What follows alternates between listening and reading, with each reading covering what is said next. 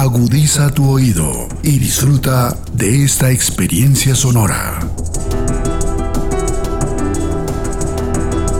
Este es un podcast Radio Unal.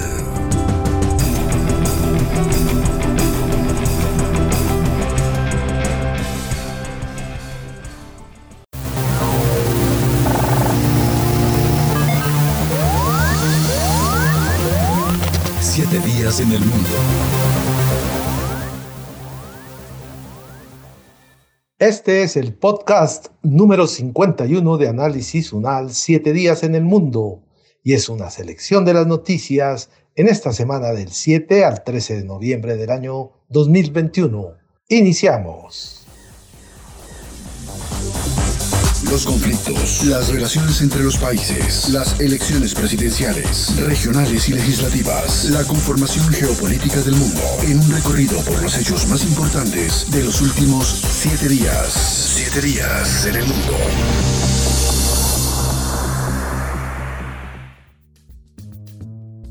Apareció una dinosaurio en la ONU y advirtió sobre el cambio climático.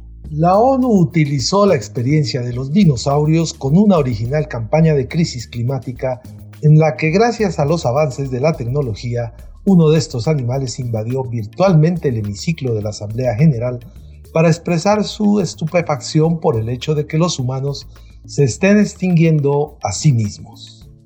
En Análisis Unal 7 días en el mundo compartimos con nuestra audiencia este contundente mensaje del Programa de Naciones Unidas para el Desarrollo PNUD, en la que llama a los gobiernos de todo el mundo a dejar de subvencionar los combustibles fósiles para hacer frente no solo a la amenaza del cambio climático, sino a la desigualdad del mundo.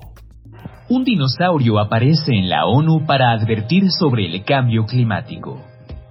La extinta Frankie es el rostro de una de las campañas lanzada por el Programa de las Naciones Unidas para el Desarrollo PNUD, esto para la Conferencia del Cambio Climático COP26.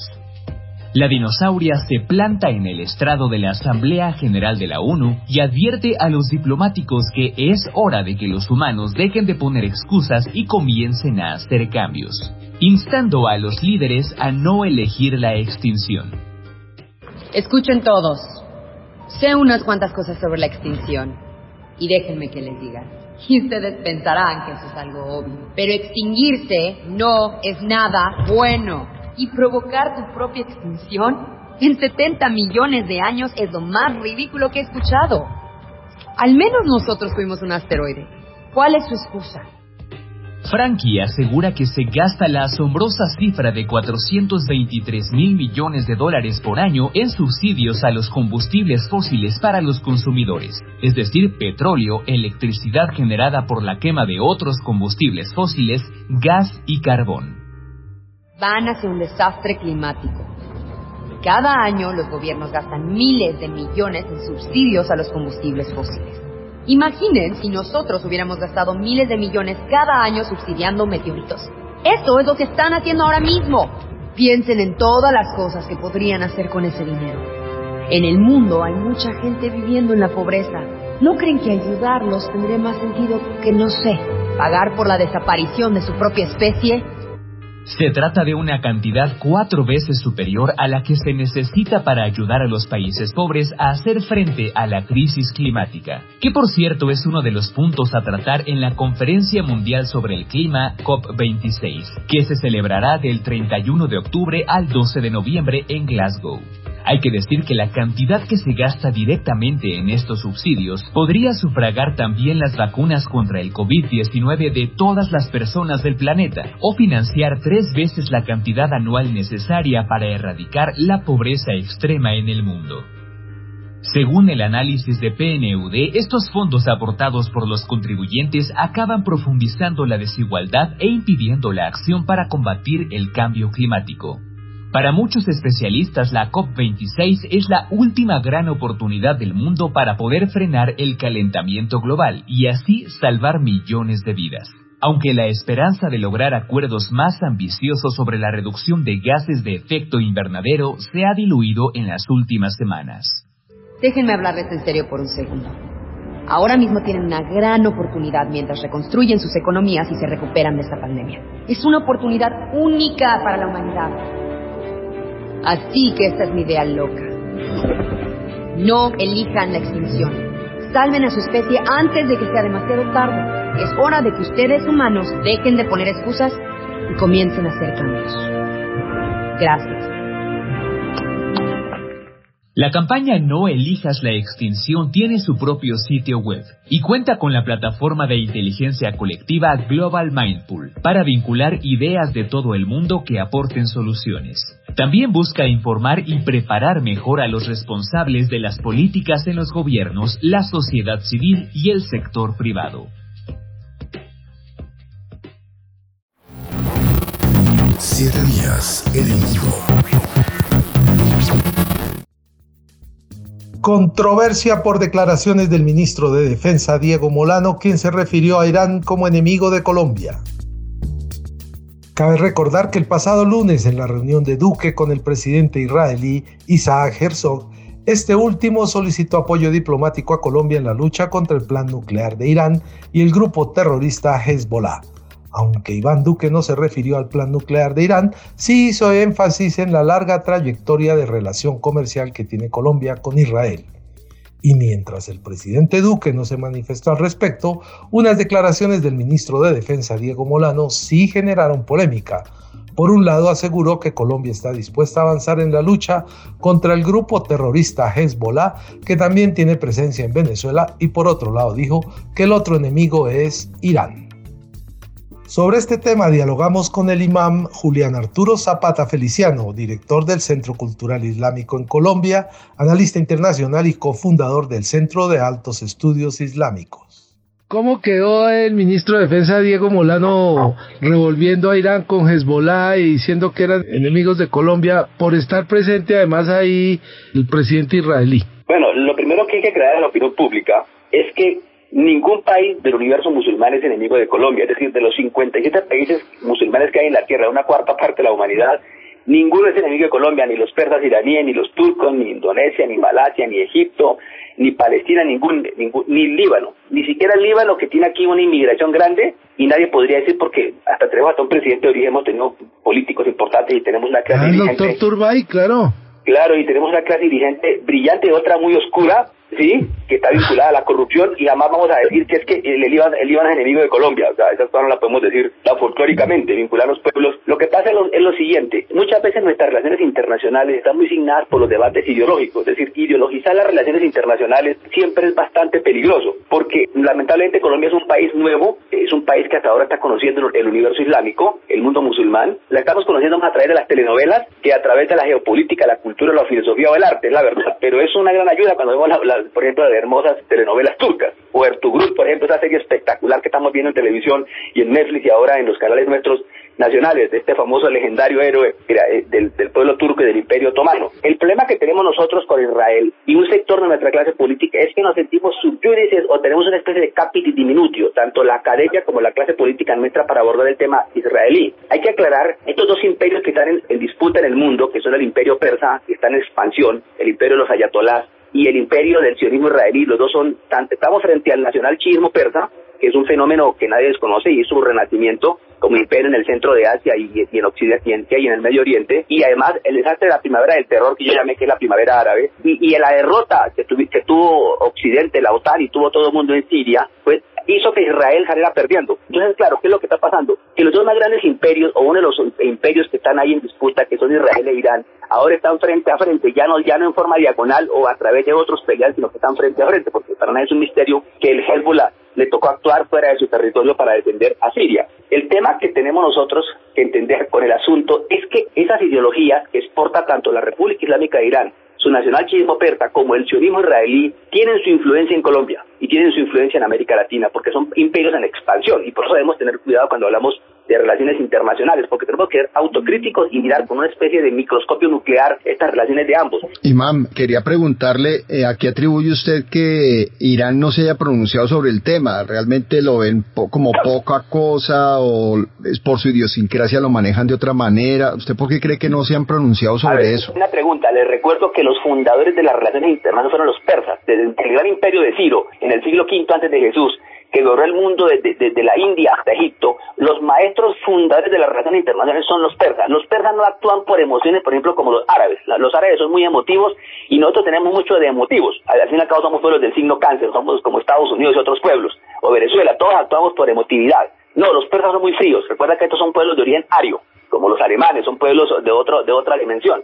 Entonces actúan a largo plazo y por supuesto no es que no es que no lo vean folclórico, no, por supuesto que están preocupados, porque recuerden que la embajada de Irán hubo una época en que se retiró en el año 2003. Yo recuerdo que se retiró varios años del país, sobre todo después de los atentados que hubo en el local, sintió que había temor sobre ellos y que esto podían vincularlos a cosas que no eran, porque en este país en el mundo suena una bomba y a lo primero que se acusa es a los musulmanes, así se sepa que, son otros. Pero bueno, lo cierto es que los perros andan con mucha cautela y por supuesto es algo que en su momento darán la respuesta, pero me parece que es bueno que el presidente Duque haya salido al paso y a tratar de no, de, no enredar más el asunto porque realmente el enemigo nuestro, repito, no es el mundo musulmán, ni los persas, ni los turcos, ni etcétera, sino nosotros mismos que hemos sido capaces de reconocer nuestros maestros civilizadores. ¿Y cómo se debe clasificar la salida del eh, ministro de Defensa, Diego Molano?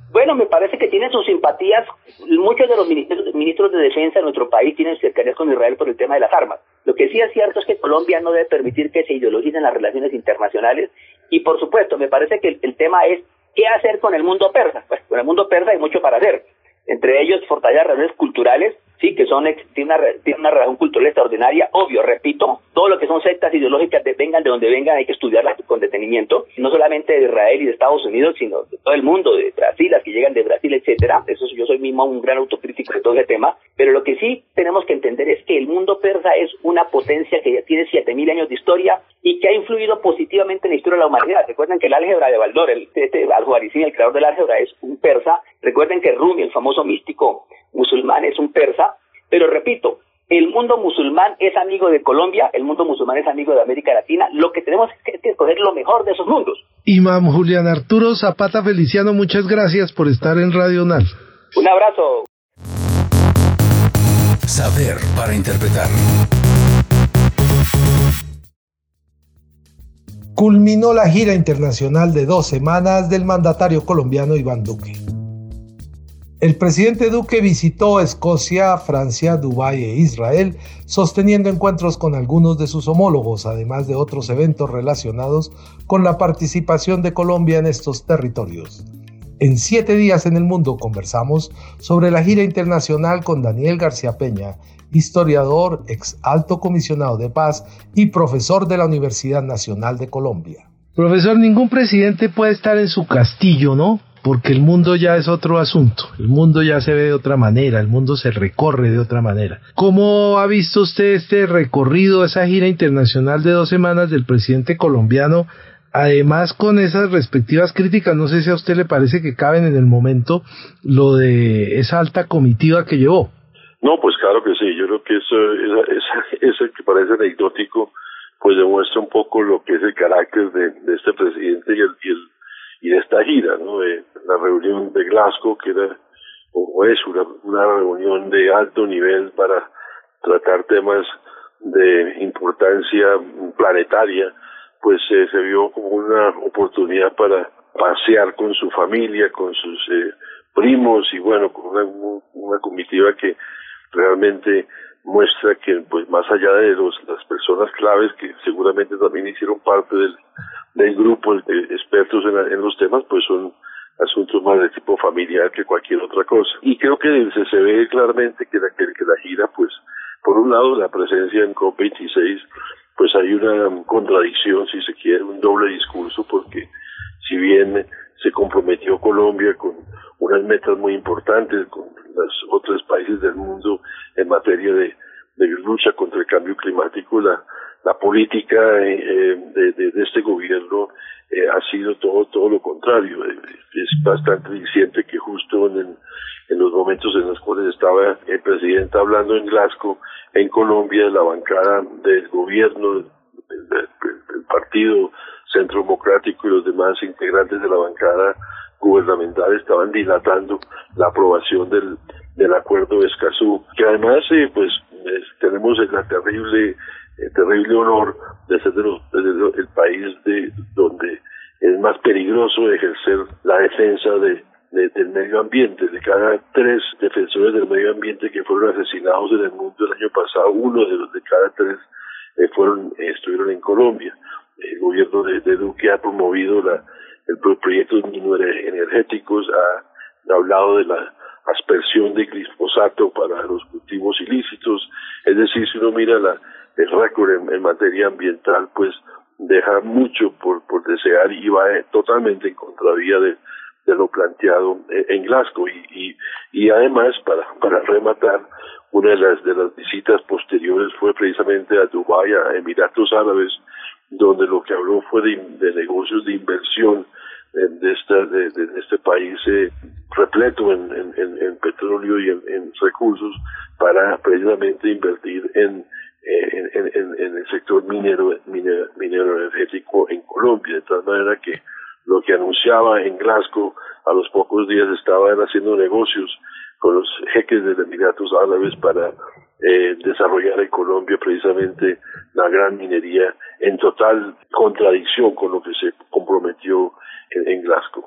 Profesor eh, Daniel García, para allá iba mi pregunta y es que qué tan necesario, qué tan conveniente realmente es para el país, apartando los, los intereses particulares que, que pueda tener el, el, presidente Iván Duque, qué tan conveniente es para el país todos estos acuerdos que él, que él selló en cada uno de estos países, apartando a Escocia, hablamos de Francia, Dubái e Israel, ¿realmente si era necesario?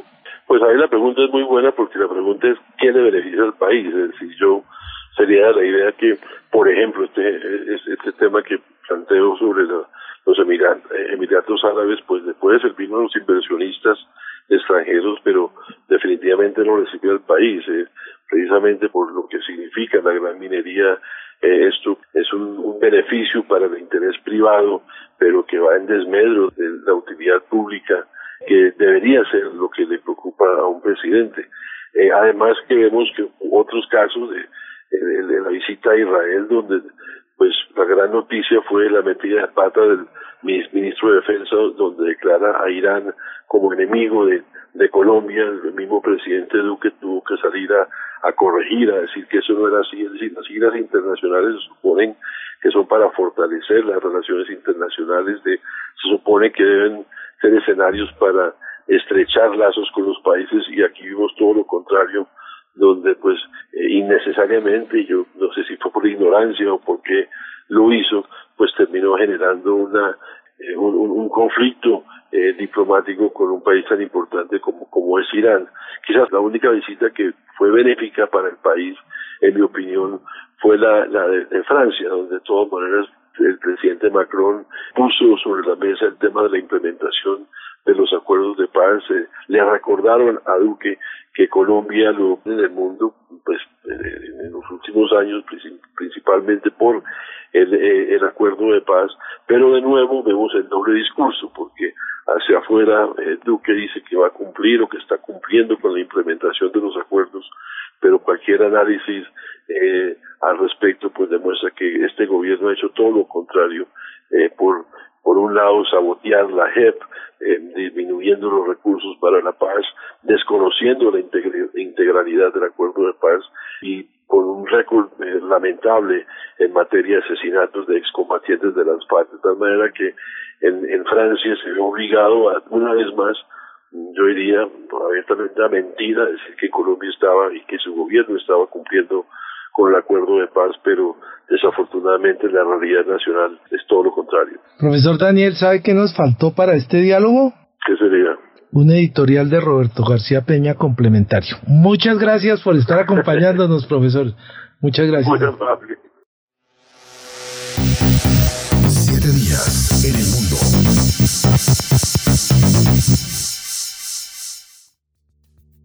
El presidente de Francia, Emmanuel Macron, anunció la construcción de nuevas centrales nucleares para garantizar su independencia energética.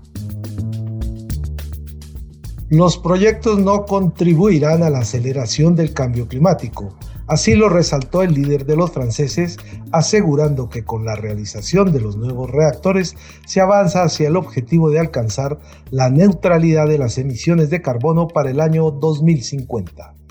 Para analizar este tema conversamos con Sergio Coronado, experto en política francesa, exdiputado de la bancada ecologista por el Partido Europa Ecología Los Verdes. Sergio, ¿cómo se recibió en Francia ese anuncio del presidente Macron en el sentido de que va a construir nuevas centrales nucleares para garantizar la independencia energética? ¿Sería por eso que no fue precisamente a la cumbre COP en Glasgow? Parecía que una noticia como esa no era conveniente darla ya. Bueno, lo, hice en la alocución uh, por televisión que realmente representa el eh, comienzo de una campaña electoral. Él todavía oficialmente no es candidato, pero claramente la media hora que pasó en televisión eh, durante la cual anunció la creación y la, y la construcción de nuevos reactores eh, forma parte de la campaña electoral de Macron. El anuncio fue recibido con muchas críticas. Primero, como usted lo dice, lo hizo durante la COP y hay un debate en Francia sobre, diríamos, la transición energética. Francia es uno de los países más nuclearizados en el mundo, con Japón o, Estados Unidos, y realmente estamos en un periodo de, diríamos, de decisiones claves, cruciales para el futuro. ¿Cómo podemos disminuir las emisiones de, gases, o sea, o tenemos una política de apoyo a todo lo que son las energías verdes, de disminución del, del consumo y de salida progresiva de la energía nuclear como lo hizo Alemania, o nos lanzamos en una construcción de nuevos reactores y optamos por realmente seguir como siempre Francia lo ha hecho, con la energía nuclear, sabiendo que tenemos problemas que no son, que no están solucionados, como el costo, como la seguridad y como el, tema de las basuras nucleares, radioactivas. Teniendo en cuenta que la mayoría de reactores nucleares en Francia pues ya cumplieron su ciclo de vida y por eso habrá construcción de nuevos, esto ha generado cierto debate con sus países vecinos, tanto Alemania como España. ¿Por qué estos países le reclaman a Francia por un tipo de energía que ha utilizado a lo largo de su historia pensando precisamente en el medio ambiente y también en la misma población? Sí, usted tiene toda la razón. Francia en el tema nuclear se vive como el único país en el mundo, o sea, no, no ha pensado nunca el, el tema energético a nivel europeo, no lo piensa a nivel mundial y menos toma realmente en cuenta con seriedad los desafíos que involucra realmente tomar en cuenta la crisis climática. Y se lo, lo recuerda eh, que estamos en un periodo eh, en el cual los reactores llegan a, su fin de vida, 40 años, y alargar el funcionamiento de los reactores cuesta muchísimo dinero y representa problemas de seguridad que son inmensos. Esos temas Emmanuel Macron durante su presidencia no los ha solucionado y hoy en día anuncia, pero sin calendario, sin presupuesto, sin debate en el Parlamento, sin consultación de los principales actores asociativos del país, una decisión realmente monárquica, sin debate, sin posibilidad de, oponer. Va a ser el tema de la campaña, va a ser uno de los temas de la campaña presidencial, obviamente. Sergio, por primera vez en décadas, el señor Macron anuncia que relanzará la construcción de reactores nucleares en Francia y que continuará desarrollando energías renovables. Pero cuando uno revisa lo que es el peso geopolítico de este país desde la posguerra mundial, encuentra que tienen bomba atómica y que el 75% de la electricidad francesa se genera con esta fuente energética. Son cifras que son impresionantes, o sea, la decisión de construir eh, la independencia energética francesa a partir de los años 60, basada únicamente sobre la energía nuclear, ha tenido consecuencias bastante pesadas. En el 2015 se adoptó la ley energética, Ségolène Royal era ministra en esa época, y se tomó la decisión de disminuir a 50% el peso de la energía nuclear en el consumo global de energía. Bueno, todavía no se aplica esa ley, o sea, Francia pretende eh, tener objetivos de disminución de la energía nuclear y nunca los ha logrado realmente realizar y no, con Macron no se ha tomado rumbo eh, a esa dirección. Entonces, yo creo que los vecinos de los, de los franceses, eh, Alemania, Italia, España, ya tienen razón un poco de preocuparse porque el tema de la radioactividad de las basuras de los reactores es un tema fundamental. O sea, ya estamos a saturación en los diferentes sitios que han permitido estoquear ese, ese tipo de, material. Sergio, si es una apuesta para elecciones políticas, pues por parte de Macron, ¿qué dice la población? ¿Apoyaría en las urnas esta iniciativa y de no ser así, qué pasaría? Pues aún no se conoce una fecha exacta para iniciar la construcción de estas centrales. Por el momento no estamos en, en, un tema muy preciso de calendario, de presupuesto y nada, fue un anuncio de campaña electoral, o sea, claramente la, hay un debate eh, energético donde eh, los principales actores de la energía han vuelto a, retomar eh, posiciones claves y además a alzar la voz. Yo recuerdo que hace 10, 12 años, cuando tuvimos el, accidente nuclear de Fukushima, nadie en Francia pretendía volver a, lanzar un programa de construcción de reactores, o sea, estábamos en una situación que era diferente. Hoy en día, con el tema de la crisis climática, que es un tema crucial, la energía nuclear, como e, ese, ese tipo de accidentes se ha alejado, ha vuelto a retomar prácticas ya conocidas, o sea, mucho lobby, una prepotencia impresionante en el debate público, o sea, eh, yo estoy ahora viviendo en el sur de Francia y las alcaldías apoyan algunas exposiciones en favor de la energía nuclear como exposiciones pedagógicas sobre el genio tecnológico francés, o sea, tenemos una, una ofensiva en todos los sectores periodísticos, políticos, institucionales del lobby nuclear. Y en Francia es un lobby que pesa mucho, que tiene apoyos muy importantes en el, en, el Estado, en las administraciones, en la prensa. Y bueno, y vamos a tener que luchar y, y, movilizar la opinión pública para que el debate realmente sea transparente, democrático, sobre la seguridad, sobre los costos, sobre el hecho de que en Francia, cuando se apoya la energía nuclear, o sea, se abandona realmente la política de impulsión de las energías verdes. Es el resultado que hemos tenido en los últimos 20 años. Sergio, el eh, presidente ya anunció la inversión de mil millones de euros en mini reactores. Son unos reactores de tipo EPR que son un desarrollo tecnológico. EPR2. EPR2 está más evolucionado, pero es hecho entre Francia y Siemens, ¿no? De Alemania. No, hay un consorcio, hay consorcios, hay, hay grupos europeos hoy en día realmente eh, de promoción de la energía nuclear, pero yo recuerdo para que los que nos escuchan tengan una idea de lo que estamos hablando, el EPR eh, que, tenía que costar 3 millones de, de, de Flamanville era el costo que había sido anunciado, el presupuesto que se había eh, imaginado, hoy en día está superando un costo de 19 millones de, millares de euros. Estamos hablando de una multiplicación de más de 6. O sea que los costos que se anuncian siempre son superados por la energía nuclear. ¿Y eso quién lo paga? Lo paga la ciudadanía, sin que ella hubiera tenido la posibilidad de decidir si ese tipo de inversiones es coherente con la evolución energética que deseamos si corresponde a una opción democráticamente debatida y, discutida y aprobada, todo eso nunca ha pasado en Francia. son decisiones, como usted lo acaba de decir, ¿hubo reunión del Parlamento? No. ¿Hubo una consulta general de la población? No. Macron lo anunció en una emisión de 30 minutos donde tuvo un tiempo de, de palabra sin interrupción.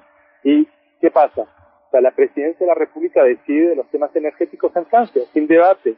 Sergio Coronado, muchas gracias por ponernos al día de la situación en Francia alrededor de los temas nucleares y de la política. Muchas gracias a ustedes por la invitación. Siete días en el mundo.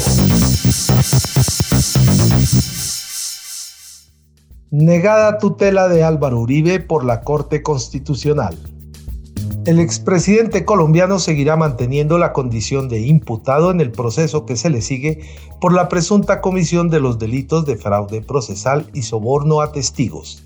Sobre este tema conversamos con José Gregorio Hernández, abogado, especialista en Derecho Público, quien ha sido magistrado y presidente de la Corte Constitucional profesor de Derecho en varias universidades y columnista de varios periódicos y revistas del país. Doctor eh, José Gregorio Hernández, ¿puede usted lucir y darnos el gusto de escuchar su voz aquí en Radio UNAL? Con muchísimo gusto, un saludo muy cordial a todos ustedes. Me parece que este espacio de análisis es indispensable porque se dicen muchas cosas y a veces se desfigura lo que es eh, la función judicial Hemos manifestado en estos días desde la academia que resulta muy importante salvaguardar la independencia, la autonomía de los jueces y los magistrados y, por supuesto, la de la Corte Constitucional, que es la guardiana de la integridad y supremacía de la Constitución y de los derechos y garantías. Y resulta que eh, se han eh, presentado situaciones en virtud de las cuales, como lo han reconocido algunos eh, magistrados, pues ha habido presión sobre ellos, una, presión política para que fallen o hubieran fallado en determinado sentido, pero creo que afortunadamente la Corte Constitucional ha fallado en derecho. Esté uno o no esté de acuerdo con el fallo, pero lo cierto es que falló finalmente con independencia, con autonomía, como debe ocurrir. Ahora bien, el sentido del fallo. Este, este fallo, de todas maneras, a la polarización que existe alrededor del proceso que se adelanta contra el expresidente Álvaro Uribe, habría de generar reacción, cualquiera que hubiera sido el sentido. La Corte tenía que pronunciarse sobre una acción de tutela instaurada por los abogados del expresidente Uribe con miras a que sencillamente se prescindiera de todo lo anterior, de todo lo que a lo largo de más de dos años se ha tramitado por parte de la Corte Suprema de Justicia, que no se tuviera en cuenta ninguna de las pruebas ni de las evaluaciones probatorias que ha hecho la Corte Suprema de Justicia, que comenzara de cero el proceso y por lo tanto que la Fiscalía o el fiscal que está encargado del asunto hubiera podido eh, archivar el proceso sin más ni más. Entonces, ese, ese era el objeto de la demanda de tutela. ¿Qué hizo la Corte? Sencillamente la Corte, que se refirió en virtud de revisión eventual al asunto, porque ella no es una tercera instancia, es otro punto que hay que precisar. La Corte seleccionó el caso precisamente para sentar jurisprudencia y para unificar la jurisprudencia sobre los derechos humanos en esta clase de procesos. Entonces es un importante elemento ese que sienta la Corte Constitucional. Es un precedente que hacia el futuro tendrá que ser aplicado. La Corte tenía que resolver acerca de si al haber renunciado el expresidente Uribe a su condición de senador y por aplicarse el nuevo sistema, el sistema penal acusatorio que rige a partir de el año 2005 por una reforma que se introdujo en el 2002 hubieran tenido que retrotraerse todas las cosas y sencillamente decir que no pasó nada cuando estaba él eh, fue eh, inicialmente procesado según las reglas del sistema anterior al acusatorio, es decir, el inquisitivo que regía al comienzo de la vigencia de la Constitución antes de la reforma del sistema penal acusatorio. Entonces tenía que decidir cuál de los dos sistemas tenía que aplicarse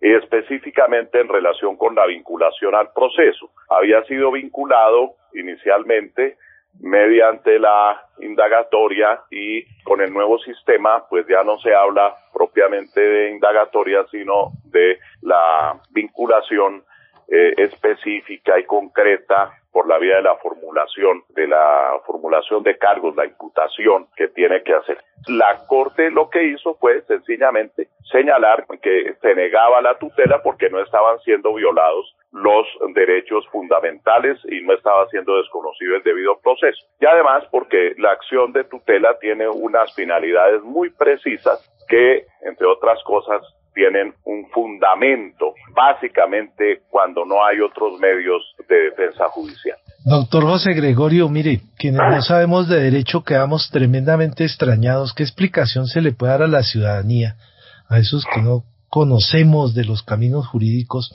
para que estén involucradas tantas, tanta institucionalidad en el caso Álvaro Uribe Vélez. Porque es que, mire, entra la Comisión de Acusaciones, la Alta Corte Constitucional, el Juzgado Cuarto Penal, la Fiscalía, el IMPEC, ministros y hasta el presidente dando línea.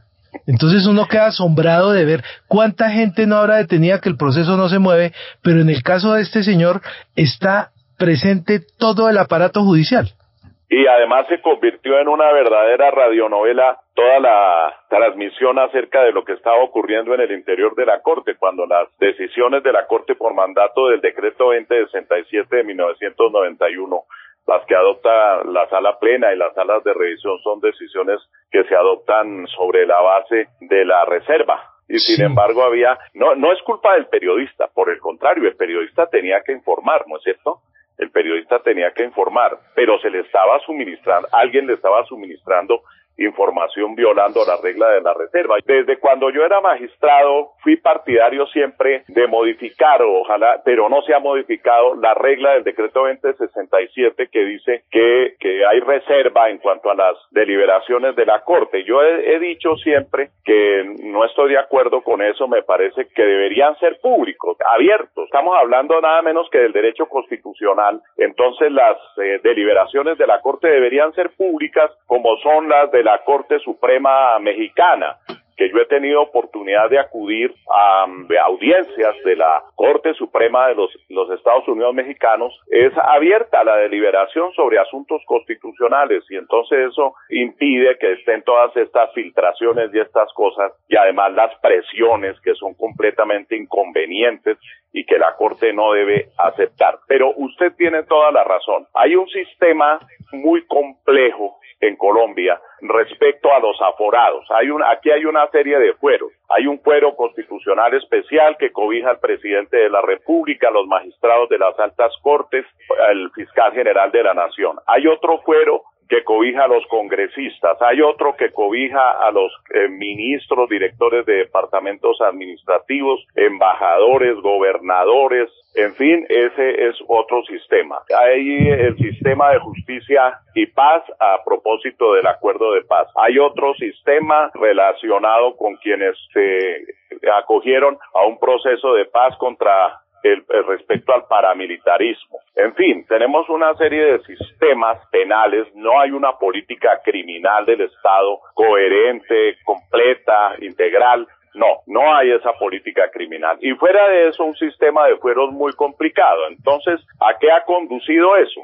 como ocurrió en el caso del expresidente Uribe, pues que él como congresista estaba sometido a unas determinadas reglas y a una competencia por el fuero que tenía de la Corte Suprema de Justicia, pero decidió renunciar para no quedar bajo la Corte Suprema de Justicia, sino pasar a otro sistema completamente distinto y ocurre que pues eso lleva sencillamente, como han seguido el ejemplo del expresidente Uribe, varios congresistas encartados, a, que cada cual que tiene un fuero escoja su propio juez. Eso frente al concepto de justicia, de dar a cada cual lo que le corresponde, como decía Ulpiano desde el derecho romano, pues es algo absurdo. Es algo que no, no debe ocurrir, que una persona escoja su juez. Nadie debe poder escoger al juez que lo debe juzgar, ni a quien lo debe investigar, ni a quien lo debe procesar. Profesor Jesús Gregorio, muchos nos estamos preguntando qué va a pasar entonces con esta decisión de la Corte para el señor expresidente. Tiene que resolver el juez o la juez sobre si acepta la solicitud que ha elevado la Fiscalía General de la Nación, que es la preclusión. Si acepta la preclusión, ahí terminaría todo. Si no acepta la preclusión, sigue adelante el proceso y y tendrían que resolver ya sobre el fondo del mismo y claro, también podrían resolver sobre la posible privación de la libertad, pero de eso no podemos adelantar nada porque todo depende de la decisión judicial frente a la solicitud de la Fiscalía y ante también lo que han expresado los representantes de las víctimas. Muchas gracias por acompañarnos aquí en Radio NAR. Bueno, con mucho gusto, un saludo especialísimo a todos. Siete días en el mundo.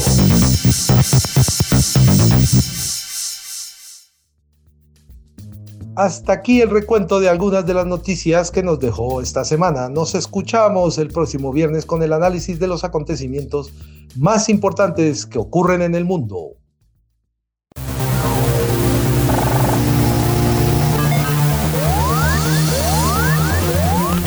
Siete días en el mundo.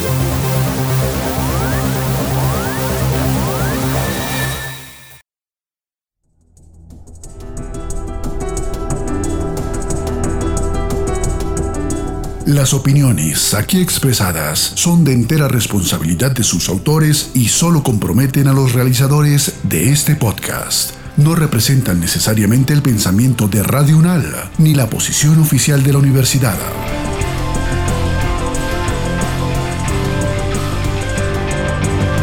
Este y otros podcasts en nuestro sitio web podcastradio.unal.edu.co. Síguenos en nuestras redes sociales. Nos encuentras como Podcast Radio UNAD, Universidad Nacional de Colombia, Proyecto Cultural, Científico y Colectivo de Nación.